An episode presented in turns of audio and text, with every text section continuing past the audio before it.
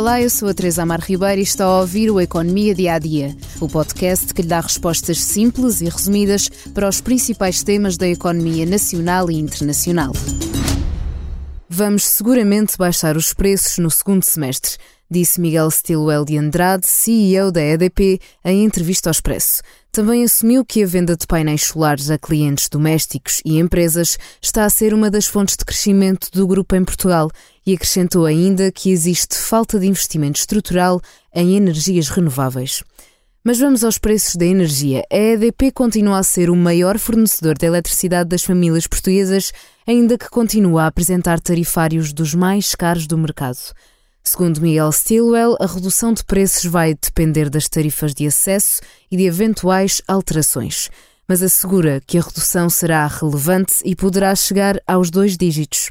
Se utilizarmos o simulador da ERS, a entidade reguladora dos serviços energéticos, e fizermos uma simulação rápida, por exemplo, para um perfil médio de consumo de um casal sem filhos, concluímos que o tarifário da eletricidade mais barato é o Copérnico Base, onde o valor anual gasto pelo consumidor são cerca de 194 euros. É seguido do Lisboa Spot, que custa 199 euros ao ano, e o terceiro lugar do pódio é o tarifário Plenitude Tarifa Indexada, com valor anual de 204 euros.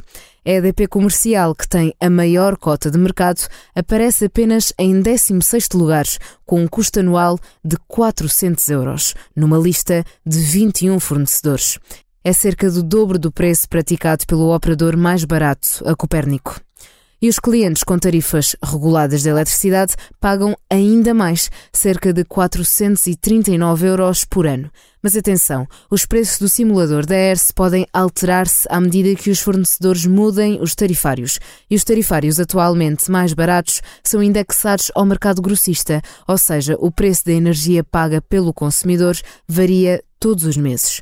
Vamos a mais um exemplo. Um casal com quatro filhos tem como melhor tarifário o Plenitude Tarifa Indexada, onde gasta um valor anual de 878 euros. Neste perfil de consumo, a EDP aparece em 17 lugar, com um custo de 2.140 euros anuais. Resta saber qual será a redução real de preços que a EDP aprovará para o segundo semestre e se essa decisão irá ou não tornar a EDP mais competitiva que as muitas ofertas concorrentes que hoje são mais baratas. Projeto no Economia Dia a Dia, mas antes da despedida, convido a ouvir mais um episódio do podcast Liberdade para Pensar sobre o ano 1980, o ano da morte de Francisco Sá Carneiro, com a análise de José Miguel Judice e Miguel Pinheiro, uma conversa moderada pela jornalista Cristina Figueiredo.